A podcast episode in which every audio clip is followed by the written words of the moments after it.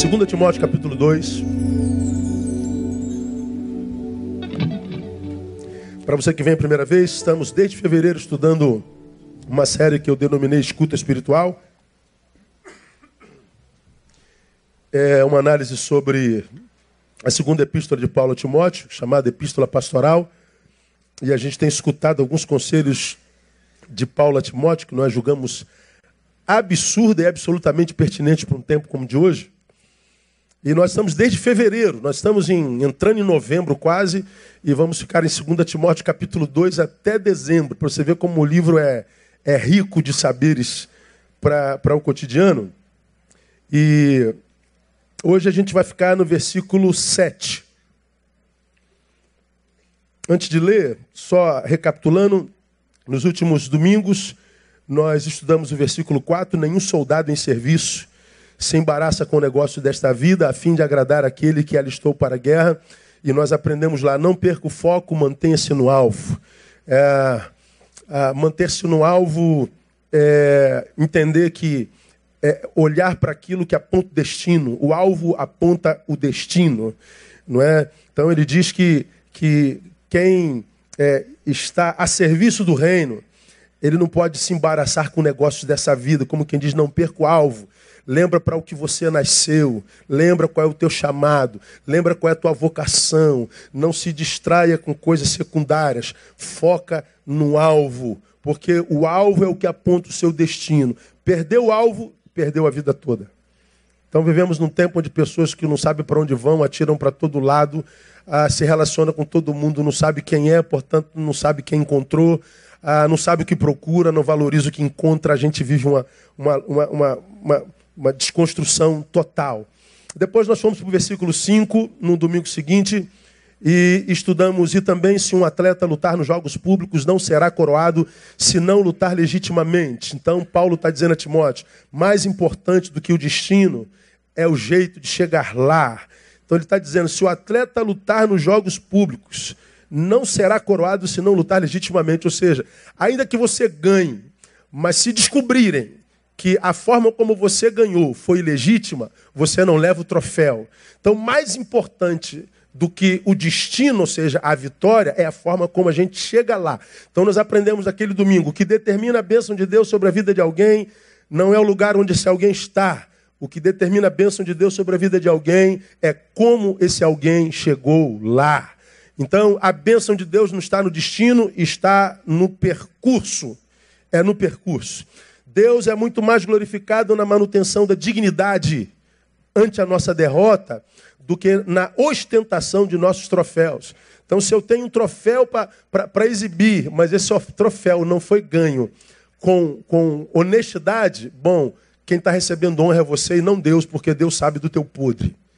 E esse troféu vai durar pouco tempo na tua vida, porque depois dessa, dessa, dessa uh, é, é, é, vitória equivocada, vem a tua derrota final.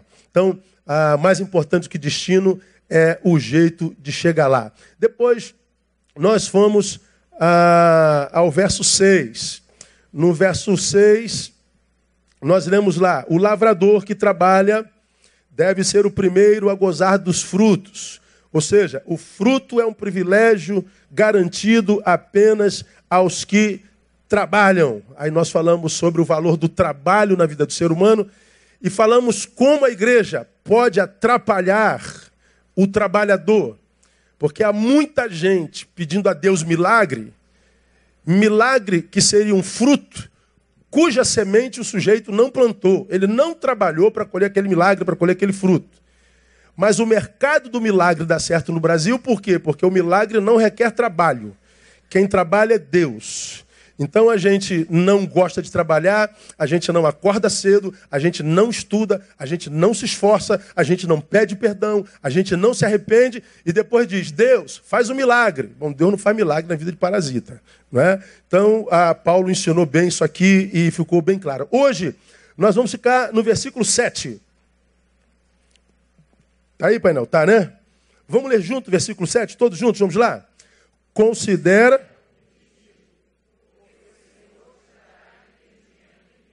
Vamos lá, só mulheres. Posso ouvir? Vamos lá, meninas.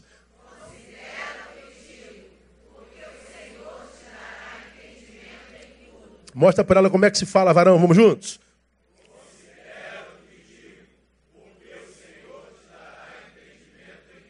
Pois bem, qual é a promessa desse versículo? Digo vocês. O Senhor te dará entendimento. Qual é o pressuposto para receber entendimento do Senhor?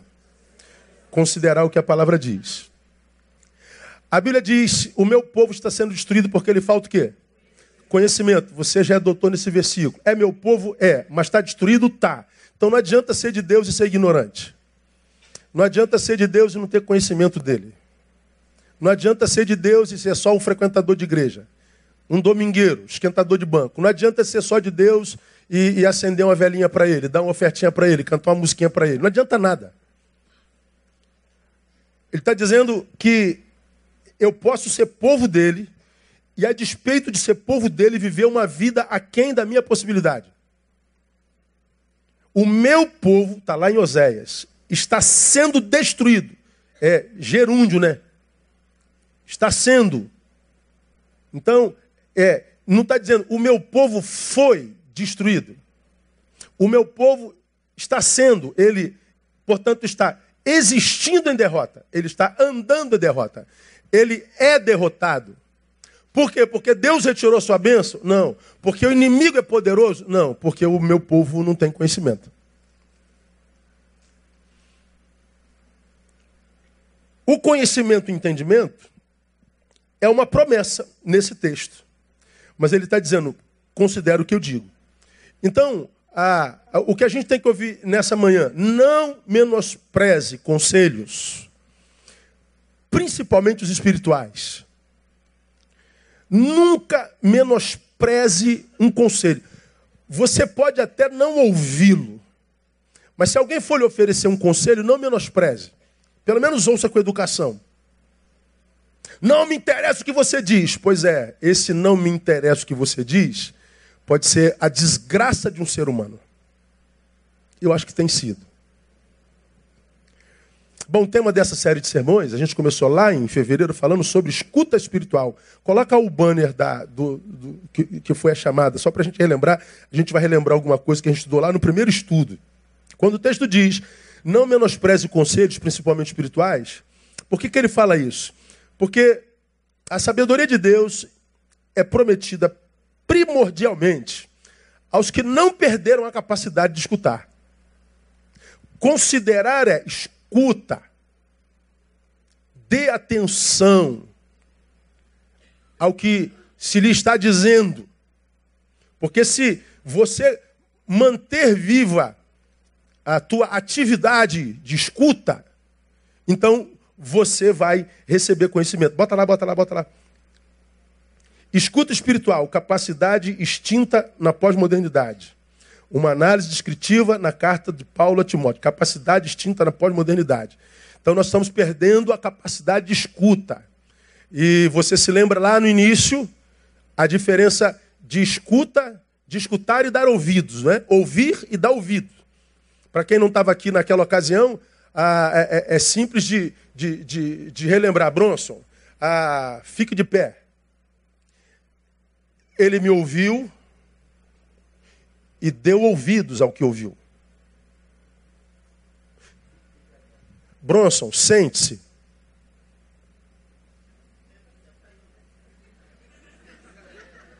Bronson, sente-se.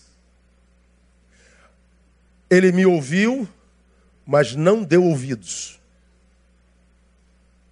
Agora, Bronson, sente-se e me dê ouvido, por favor. Ele ouviu e me deu ouvido. Então, você aprendeu lá atrás. Ouvir é mais do que perceber sons. É se comprometer com o som ouvido. Neil, vá para a direita. Eu ouvi, me comprometo com o que eu ouvi e vou para a direita. Neil, vá para a esquerda. Eu ouvi e não vou para a esquerda. Eu não me comprometi com o que eu ouvi. Então, quando a Bíblia fala de escuta, ele fala não só de ouvir sons, porque ouvir todo mundo ouve, inclusive quem é surdo. Mas ele fala de um compromisso. Ele fala de considerar, volta para o texto, a, o que é dito. Então ele fala de escuta. Então, a, a, a sabedoria de Deus é uma promessa e primordialmente, tão somente para quem não perdeu a escuta, a capacidade de ouvir. Aí, relembra vocês que eu já preguei lá atrás. A igreja sempre chega muita gente nova. Vamos a Apocalipse, painel? Vamos ler alguns textos de Apocalipse, no capítulo 2 de Apocalipse. E você vai se lembrar disso que eu já disse, mas é importante que a gente é, relembre ah, nesse instante.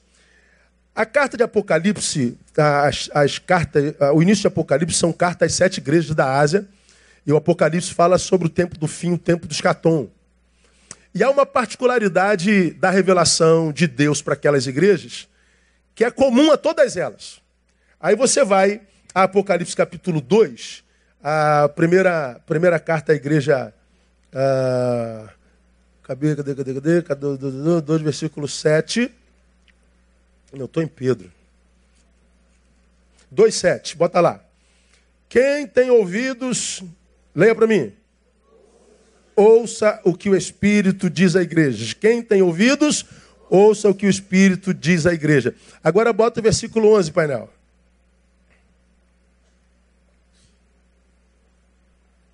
Leia comigo. Quem tem ouvidos, ouça o que o Espírito diz à igreja. Bota o versículo 17, painel.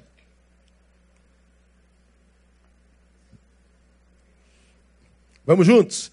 Quem tem ouvidos, ouça o que o Espírito diz à igreja. Bota o 29, o painel.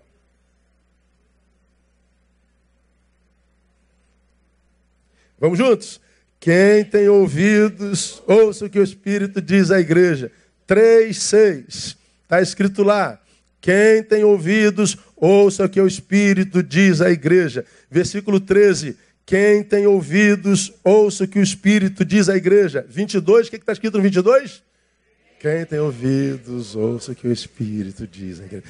A todas as igrejas foi direcionada no fim da fala esse versículo. Quem tem ouvidos, ouça. Por que, que lá no Apocalipse o Espírito se preocupa em reafirmar essa, essa necessidade de ouvir? Porque ele sabia que no tempo do fim, uma das marcas mais preponderantes seria a capacidade de escuta. Ele sabia que a igreja do Escatom seria uma igreja de gente que, embora tivesse audição, não se comprometeria com o que percebeu pela audição. Ele sabia que a, a revelação seria uma realidade no tempo do fim, mas a geração do tempo do fim não teria essa capacidade de, de, de escuta. Perderia, perderia a escuta. Era gente que conheceria a palavra, mas provavelmente não conseguiria se comprometer com ela a ponto de se transformar em alguém que a praticasse a fim de influenciar. Pois bem, parece que a Bíblia acertou de novo, né? Hoje, como é difícil, meu irmão, lidar num tempo como esse. Já preguei sobre isso aqui e lá fiz citação. Estamos aqui falando do culto do idoso. Pega aí, ah, você que é da minha geração, você se lembra disso? Já falei aqui mais de uma vez. Nossos pais não precisavam falar muito com a gente, não, cara. Ah, criado, criado na igreja aqui, a gente vê a molecada aqui correndo.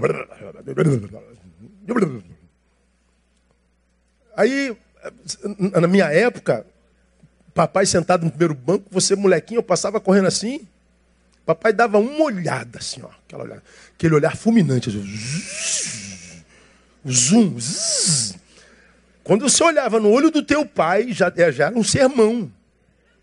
O olhar do pai já dizia tudo assim: ó, se você não parar agora, quando chegar em casa, eu vou pegar um chinelo, vou dar na tua bunda e você vai ficar uma semana de castigo.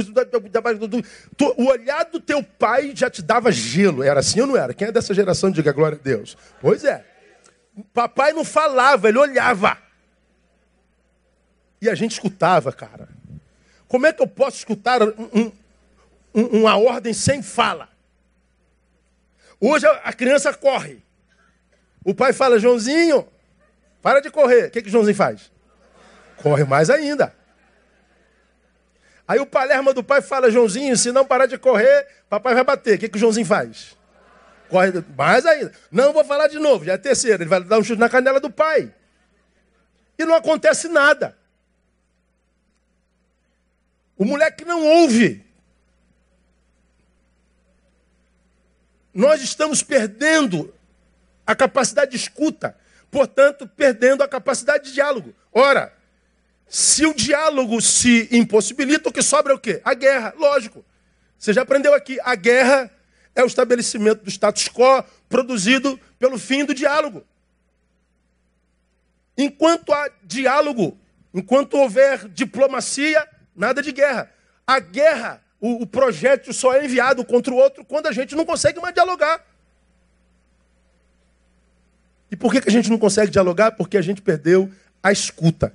Ora, quando isso é traduzido para o mundo espiritual, o que, que acontece? Ah, nós vamos ter a nossa vida arrefecida, porque se eu perco a escuta, eu não pratico Romanos capítulo 10, versículo 8 a 21, que diz lá que a fé vem pelo ouvir. E ouvir o quê? A palavra de Deus. A fé vem pelo se comprometer com o que você ouviu pela palavra de Deus. Não é pelo simples ato de ouvir um sermão, não. Não é pelo simples ato de ler o livro sagrado, não. É pelo simples fato de ouvir o sermão, se comprometer com a palavra, se esforçar para praticá-la. É ler a palavra, se esforçar para praticá-la. É, é, é, é, ler e se esforçar para que essa palavra se torne vida praticada. Se a palavra que eu leio não se torne vida praticada, não adianta nada, é bobagem. Ora, a prova disso é o Brasil que nós temos. Nós somos o maior país cristão do mundo e produzimos mais cadáveres, mais homicídios no ano passado do que a Europa. Nós, o Brasil, produziu mais homicídio, produziu 35 vezes mais homicídios do que toda a Europa. 14% de todos os cadáveres do planeta caíram aqui na nossa terra, do país mais cristão do mundo. Como você já me ouviu falar, nós somos o país com o maior índice de transtorno de ansiedade do planeta. Somos o quinto em depressão do planeta, o primeiro em depressão da América Latina. Ou seja, a religiosidade do brasileiro não serve para nada. Porque é verborrágica, é domingueira, é performática, é teatral. Por quê? Porque não tem palavra? Tem. O que não tem é o escuta. É o comprometimento com o que se ouve. Bom, se isso não acontece, cara, é viver religião é bobagem. Eu, se eu não tivesse compromisso com o que eu ouço, cara, eu não seria religioso é jamais. Eu, eu, eu, eu, já que eu não vou ter prazer no espírito, eu teria na carne. Ah, morreria mais cedo, provavelmente.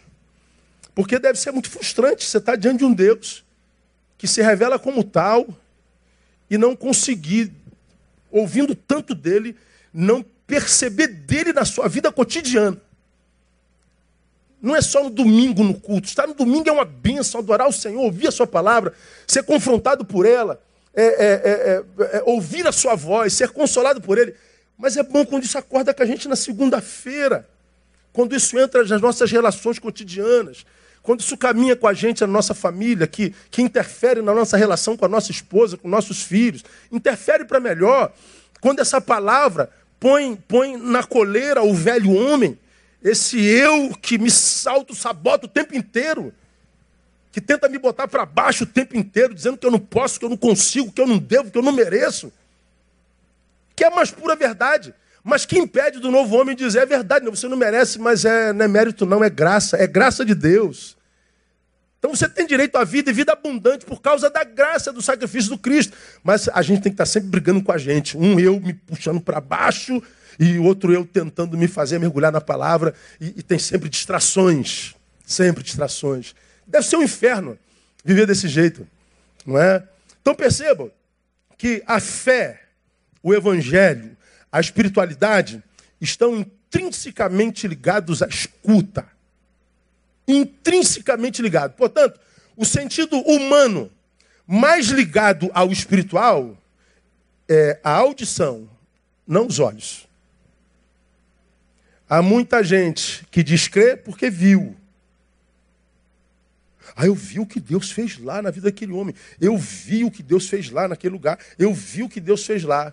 Pois é, a fé não vem pelo que eu vejo. A fé vem pelo que eu ouço. A, a fé que você diz ter foi gerada por onde? Pelo que você viu, pelo que você escutou. Nesse conselho de Paulo, esse que ele dá a Timóteo, considero que digo porque o Senhor te dará entendimento a tudo. Ele está dizendo também que a palavra de Deus só é de Deus palavra em quem tem escuta espiritual. Se eu não tenho escuta espiritual, a palavra de Deus não é nesse ser de Deus palavra, é qualquer outra palavra. Mas eu quero solidificar um pouquinho mais isso que eu estou dizendo aos irmãos. Ah, outros exemplos sobre conselhos, sobre ouvir, sobre escutar. Eu quero dar dois positivos e dois negativos para a gente solidificar. Salmo 25, 14. Salmo 25, 14. Diz o seguinte: O conselho do Senhor é para aqueles que o temem, e ele lhes faz saber o seu pacto. O conselho do Senhor é para aqueles que o temem, em outras versões, é a mesma palavra, o ouvem. São para aqueles que lhe dão ouvidos. É a escuta que gera o temor. E esse temor não é medo, é reverência. Esse temor, volta lá, é o, é o, o não é medo, é o que me faz prostrar-me diante da revelação que tive, da, da proximidade que tive dele. Então, ele diz: para aqueles que o temem, ele lhes faz saber o seu pacto. Ele lhes faz saber a sua vontade. Diga que uma das coisas que mais angustiam a nossa vida não é estar no momento histórico da nossa existência, perdido, sem saber qual é a vontade de Deus para nós. Cara, o que, que Deus quer que eu faça? Qual é a vontade dele? Qual é o desejo do Pai para mim? Deus, dá um sinal, fala alguma coisa, faz alguma coisa. Já sentiu desespero pelo silêncio de Deus? Meu Deus.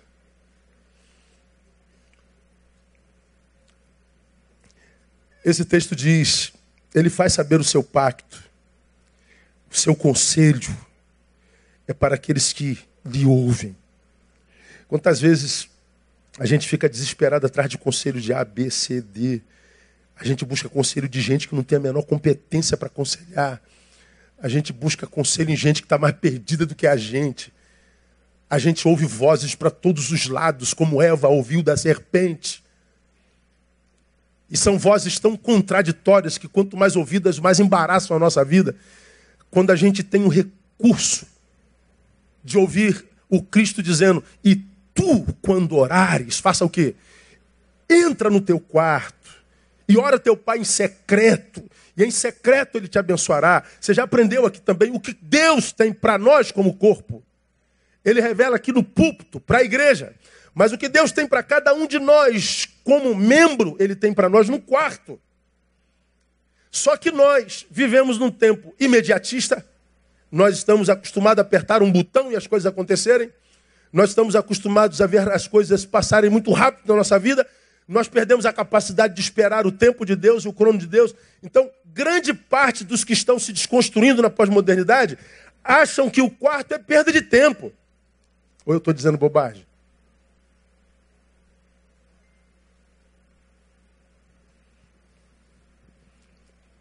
Nós cristãos acreditamos no poder da oração. Você acredita no poder da oração, amém ou não? De verdade? Quantos acreditam no poder da oração aqui? Levante a mão e diga glória a Deus. Ok. Então por que, que você ora tão pouco? Por que, que nós oramos tão pouco? Porque talvez nosso discurso não seja verdadeiro.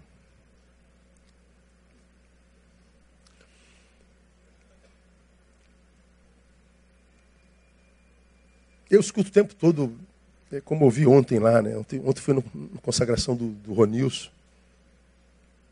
A irmãzinha me chamou e falou, poxa, pastor, eu queria agradecer ao senhor, o senhor me tem sido muita bênção. Suas palavras são palavras de sabedoria, me tem direcionado a vida, o Senhor me tirou. Eu ouço que eu sou inteligente o tempo inteiro, não, não consigo ver isso não, sabe? O tempo inteiro, seu conselho, seu conselho, seu conselho, seu conselho.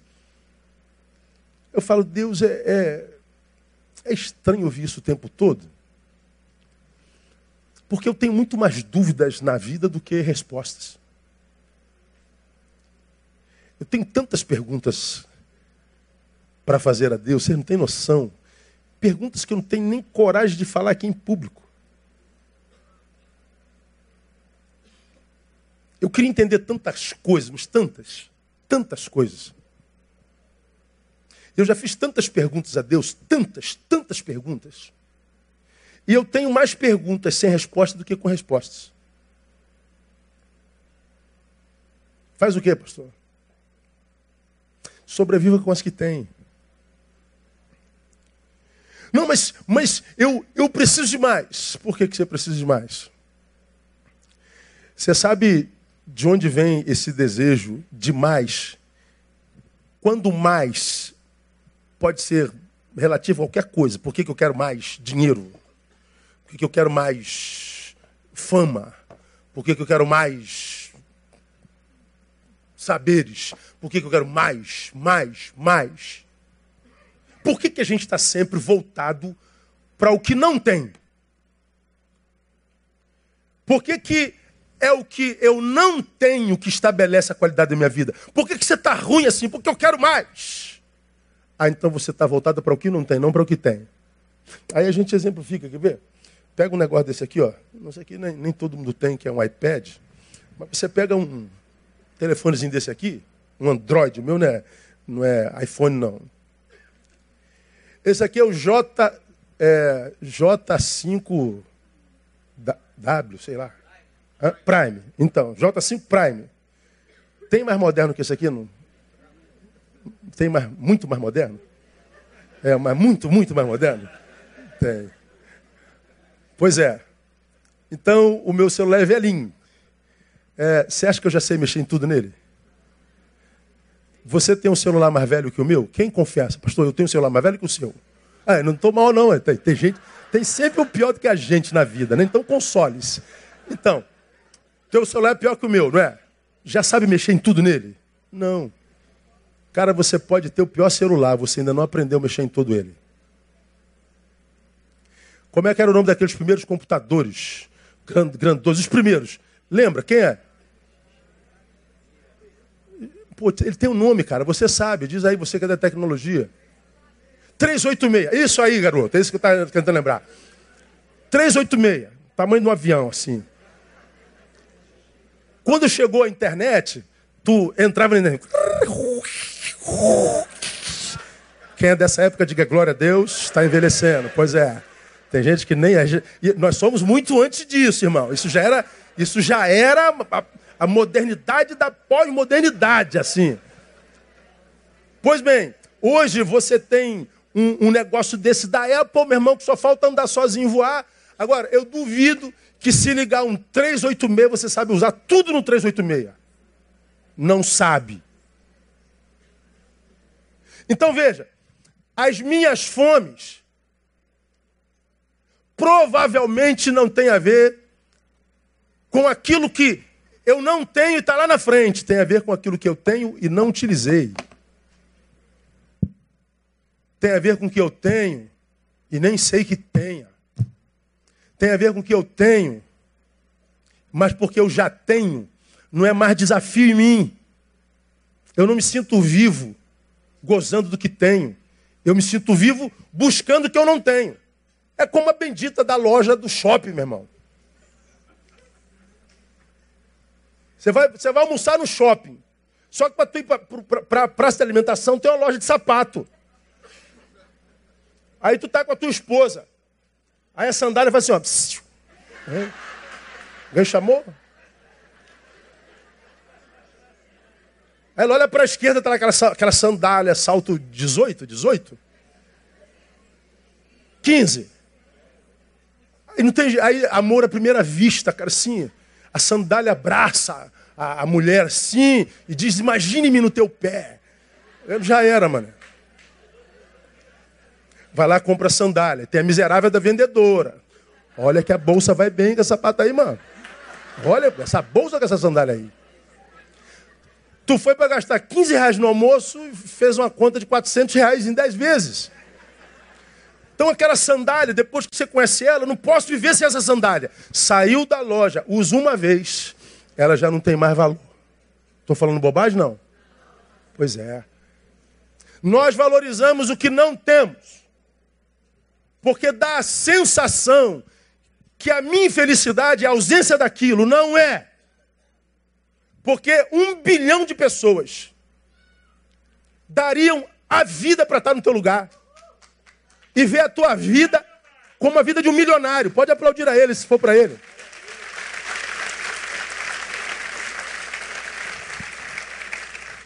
Então, a, a minha infelicidade não tem a ver com o que eu não tenho, não. Tem a ver com o que eu tenho e não valorize.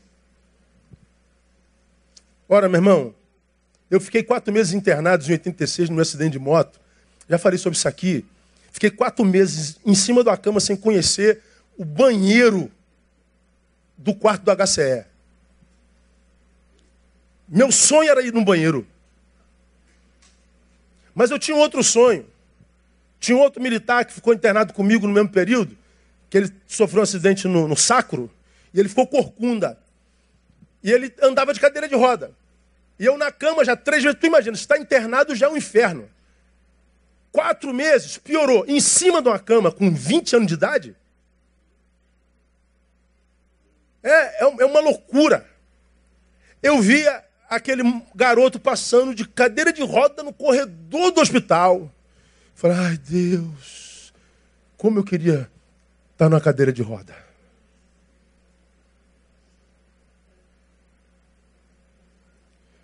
Eu garanto que ele, em cima de uma cadeira de roda, queria estar em pé. Quem está em pé gostaria de estar andando. Quem está andando gostaria de estar correndo. O nosso sonho é a proporção do lugar onde a gente está. E o problema do homem é não valorizar o lugar onde está. Geralmente a gente só valoriza aonde está e o que tem depois que perde. Deus, qual é a tua vontade? Ah, minha vontade é que você permaneça onde você está, gozando do que eu já te dei e você ainda não aproveitou. Aí nós estamos perdidos, porque nós achamos que Deus nos quer lá, ou lá, ou lá, e Deus não se manifesta. De repente Deus não quer lá, nem lá, nem cá. Deus só quer que você desenvolva gratidão. É, mas o conselho do Senhor é para aqueles que o temem. Ele revela o seu pacto para quem tem escuta. Então passa a escutar a Deus melhor. Se comprometa com isso que você está ouvindo aqui agora. Mergulha no que você tem, você vai ver que você tem riqueza que você nem sabe. Se você for lá no teu guarda-roupa agora, como eu, tu vai descobrir que você tem camisa. Meu Deus, essa camisa ainda existe. Jesus amado. Já aconteceu contigo ou não? Caramba, rapaz, eu não nem lembrar mais dessa camisa. Olha aí, e é verdade. Mas a gente quer a camisa nova. O outro texto positivo, 12 15 de Provérbios. O caminho do insensato é reto aos seus olhos, mas o que dá ouvidos ao conselho, esse é o sábio. O caminho do insensato é reto aos seus olhos, mas o que dá ouvidos ao conselho é sábio. Essa palavra é fundamental para um tempo que, que, que, como esse que a gente vive no Brasil. Nós não vivemos no Brasil um tempo onde pessoas buscam verdade. Nós vivemos o tempo da auto-verdade. Todo mundo acredita na sua verdade. Eu já falei sobre isso aqui. Por isso nós estamos polarizados. Estamos divididos em todas as áreas. A política só acentuou a realidade já vivenciada entre nós. Ninguém escuta ninguém, ninguém muda de ideia. Vocês estão se matando, mas não adianta, ninguém muda de ideia. Podia estar levando um cachorro para passear. Mas não, insistem em guerrear. Como eu falei domingo passado, estamos matando um monte de gente nos nossos afetos. Vivemos no Brasil um genocídio afetivo. Milhares de pessoas mortas em nossos afetos e nós mortos em vários corações nos quais nós habitamos por muito tempo. Porque nós estamos polarizados em todas as instâncias.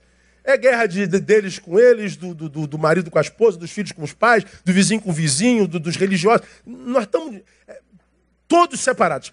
Por que, que nós estamos separados? Porque nós vivemos o tempo da auto-verdade. A verdade é a minha.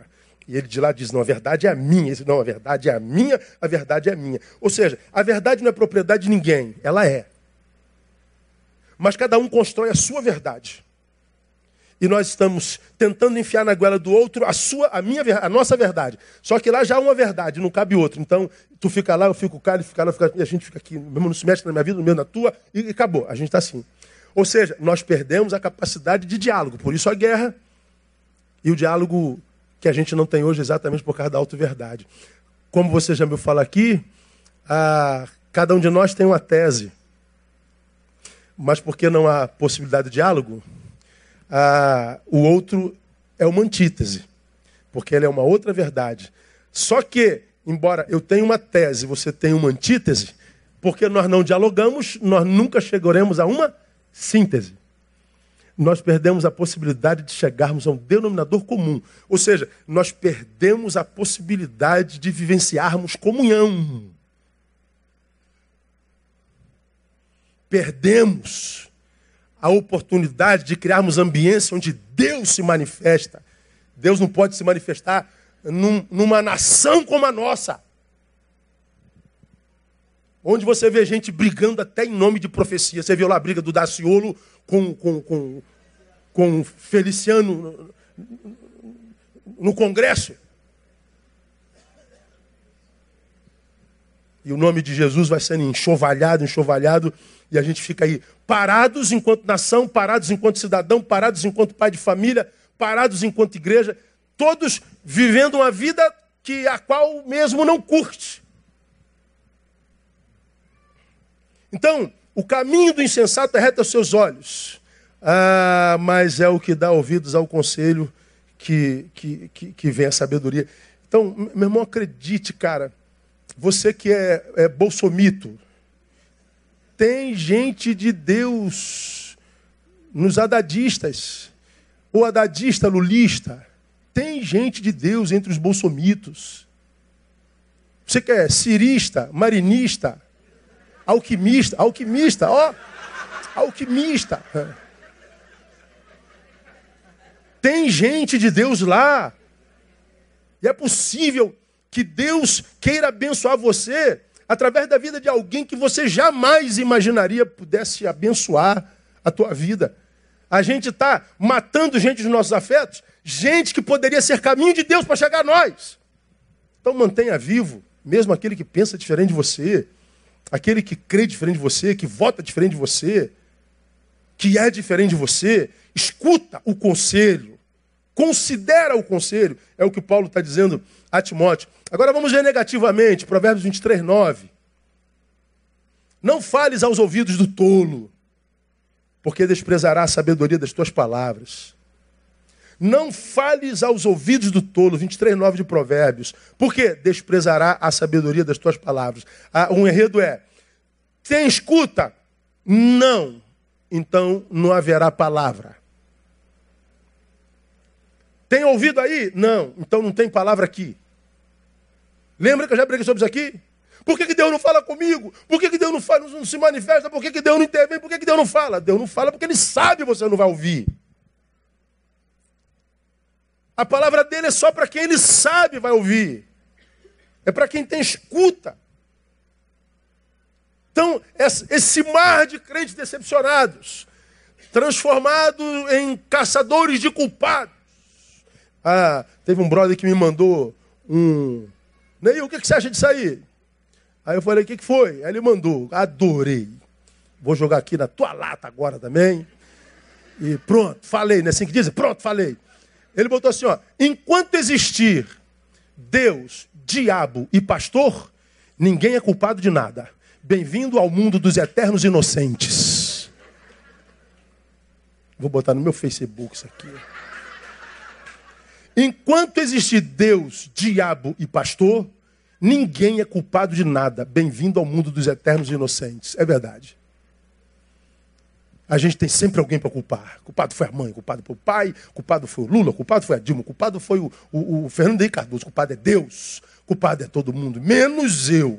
Pois é, é você está absolvendo o único que deveria ser condenado. Ah, só a palavra para quem tem ouvido. Como a sabedoria de Deus é o que traz qualidade de vida. E a sabedoria vem pela palavra, pelo comprometimento com a palavra ouvida.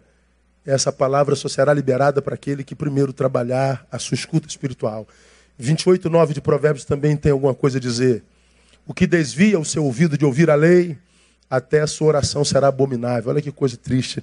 O que, ouvida, o que desvia o ouvido de ouvir a lei, ouvir a palavra, até a sua oração será abominável. Então ele está dizendo que o que eu falo com Deus é a posteriori. A priori é o que Deus me fala. A, a minha oração será respondida à proporção da minha audição. Eu, a, a minha boca será ouvida a partir da minha relação com o que sai da boca do Altíssimo. Então, oração e palavra estão intrinsecamente ligados. Então, guarde isso no seu coração. Além disso, o que aprendemos? Seis minutos. Volta para o texto de 2 Timóteo, capítulo 2, versículo 7. Nós aprendemos naquele texto lá que submissão vem antes de recompensa, portanto. Adestra o ouvido e as palavras virão. Considero o que digo, porque o Senhor dará entendimento ah, em tudo. Então, se eu considero, ele fala comigo. Paulo diz para Timóteo ouvi-lo, aí então o Senhor abençoa. Então, a submissão à palavra vem antes da recompensa, que é o retorno de Deus que é o fruto de Deus para mim. Não é? Isso tem a ver com, com aliança, aquela coisa toda. É Salmo 23 que a gente gosta de citar, né? Salmo 23, 1. Comigo, todos bem fortes. O Senhor é o meu pastor, nada me faltará. Bom, não falta para quem faz do Senhor pastor. Se eu o chamo de pastor, significa dizer que eu sou ovelha. Se eu sou ovelha, ando em obediência. O pastor, ele cuida da ovelha, mas a ovelha lhe fornece lã, a ovelha segue a sua voz, a ovelha é, lhe aquece, a ovelha lhe oferece carne, a ovelha sustenta sua casa, a ovelha é, ó, se multiplica. Então, a ovelha e o pastor têm uma relação mútua e não de só subserviência. Eu só posso ser alvo da promessa, nada me faltará, se eu puder chamá-lo de pastor. E eu só posso chamá-lo de pastor se eu vivo como ovelha. Então, se eu não vivo como ovelha, o Senhor é meu pastor, é só um discurso, é bobagem. Não tem reverbero em lugar nenhum, é sino que retine. Então, é, a, a, primeiro obediência, depois recompensa. Mas, mais do que sacrifícios, o Senhor deseja a renúncia. A 1 Samuel 15, 22, obedecer é melhor do que sacrificar, você conhece isso. Quando ele diz obedecer é melhor do que sacrificar, e o atender do que a gordura de carneiros, ele está se referindo a um povo no momento histórico que se relacionava com ele através de cerimonialismo litúrgico. Mas era um povo que iria, oferecia o cabrito para expiação do pecado, lhe matava um cordeiro para derramação de sangue, derramamento de sangue e remissão do pecado, mas depois voltava para a sua vida pífia. Ele está dizendo: Eu cansei desse cerimonialismo domingueiro, templocêntrico, esporádico. Eu quero a misericórdia de vocês, eu quero vida praticada. Eu quero que o meu nome não seja glorificado só na reunião de vocês, mas em vocês individualmente. Eu quero que as pessoas olhem para vocês e me vejam. Eu quero que a bondade com a qual lhes tratei seja vista em vocês no trato com outros. Como já aprendemos, vocês não têm uma mensagem a pregar, vocês são uma mensagem pregada. Eu quero misericórdia, eu quero atendimento. Então não é sacrifício, eu quero obediência. Aí a gente fica olhando para nossa igreja, a igreja brasileira, é, pessoas querendo promoção, é apóstolo, profeta, patriarca, fazendo convocações para um monte de cerimonialismo, 40 dias daquilo, monte, campanha, ajuntamento, ato, jejum, marcha. Se nada disso vier seguido de obediência, terá sido assim um sacrifício nada.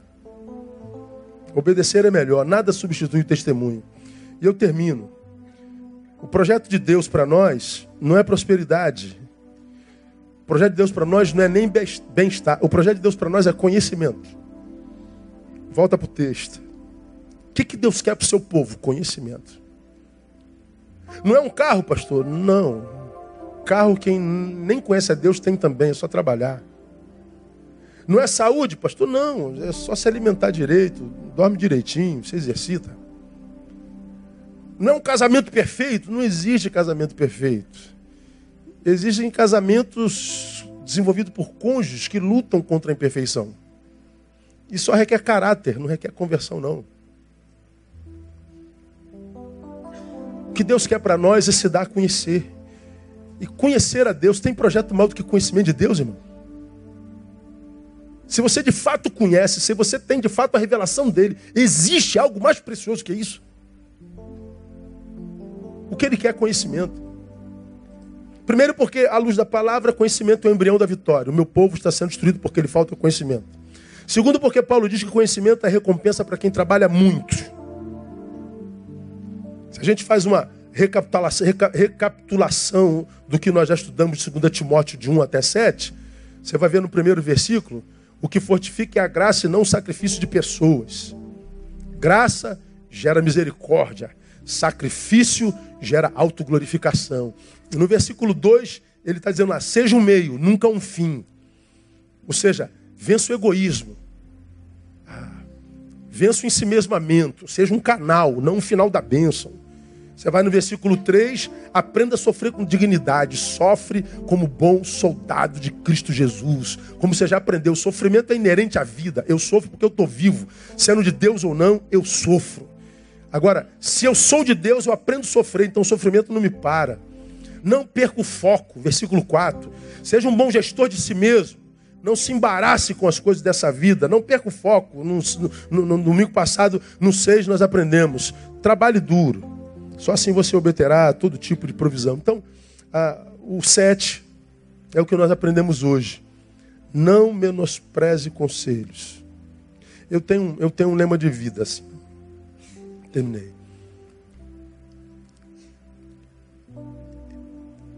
Eu tenho minhas opiniões sobre tudo na vida. só as dou onde há ouvidos. Vocês já me ouviram falar sobre isso aqui. Às vezes a gente está assim numa reunião, num fórum, numa discussão. Eu sei que eu estou diante de alguém que tem notório saber, é mais sábio do que eu, está aqui mais tempo do que eu, está é, é, tá comprovado. Às vezes eu tenho um pensamento assim formado sobre alguma coisa, aí eu ouço esse sábio dizendo, falei, caraca, ele está pensando diferentíssimo de mim. Eu nunca, jamais Fico de pé tentando demovê-lo do seu pensamento. Eu vou para casa e fico pensando no pensamento dele. Porque se eu reconheço a sabedoria de Deus nele, pode ser que eu esteja errado. E quantas vezes já me peguei errado. Mas fui humilde para ouvir. Hoje, porque a gente nem ouve o sábio, a gente já se auto-sapienciou. A gente já é dono da auto-verdade, a gente não escuta mais ninguém. E a gente vai perdendo saberes na vida e vai midiaticamente se burrificando, se tornando massa de manobra. Massa de manobra. Vendo a sua subjetividade se diluindo na coletividade, se esquecendo que Deus não trabalha com massas, Deus trabalha com indivíduos. E quando você se dilui na massa burrificada, Deus não consegue te achar. Então, quando você estiver diante de alguém com notório saber, seja humilde, ouça. É possível que você esteja absurdamente errado. Se descobrir que não está, mantenha a sua posição. Mas não desconsidere o conselho. Considere o que te digo. porque o Senhor te dará entendimento em tudo. Ele dá entendimento só para quem ouve. Que Ele nos abençoe com essa escuta no nome de Jesus. Quem recebe, aplauda. Vamos ficar em pé. Vamos embora. Domingo que vem nós seguimos com o versículo 8. Bota o versículo 8 aí, painel. Domingo está muito legal. Domingo vão ser dois sermões. Domingo que vem o outro vão ser o mesmo versículo. Lembra-te de Jesus Cristo, ressurgido dentre os mortos, descendente de Davi, segundo o meu evangelho. Lembra que é um velho pastor falando para um jovem pastor se lembrar de Jesus. Cara, isso é muito sinistro. É muito doido. Mas é muito maravilhoso. Vamos orar, vamos embora. Logo mais nós estamos de volta. Pai, muito obrigado por essa manhã. Como é bom estar na tua casa. Podemos dizer como salmista, alegrei-me quando me disseram, vamos à casa do Senhor. Muito obrigado por tua presença entre nós, pela comunhão desenvolvida entre nós. Muito obrigado pela, pela vida dos idosos entre nós, por sua sabedoria, por sua experiência, por sua bondade, por sua generosidade e amor. Abençoe-os com saúde, com equilíbrio, com vida sã. Abençoe sua casa, seus filhos. Abençoe a nós, os filhos, os netos. Abençoa a tua igreja nesse lugar. E faz de nós, ó Deus, uma referência de sabedoria na palavra e no Senhor. Nós queremos ser um farol para tantos navios que estão à deriva no mar da vida, Deus. Queremos ser um lugar onde nós somos confrontados. Nós queremos, ó Deus, ser um lugar onde nós não ouçamos o que nós queremos, ouçamos o que tu queres que nós ouçamos. Nós queremos a tua vontade. Abençoe-nos assim. Despeça-nos em paz, dá-nos um domingo de ser abençoado na tua presença e guarde os teus filhos no caminho de volta. Logo mais pedimos que tu esteja conosco no meio dos louvores da adoração e que a tua palavra venha de encontro à necessidade da nossa alma mais uma vez. Oramos agradecidos no nome do Cristo. Amém. E aleluia. Aplauda ele bem forte. Deus abençoe você. Até logo mais às 18 horas. Não de dar um abraço no teu irmão.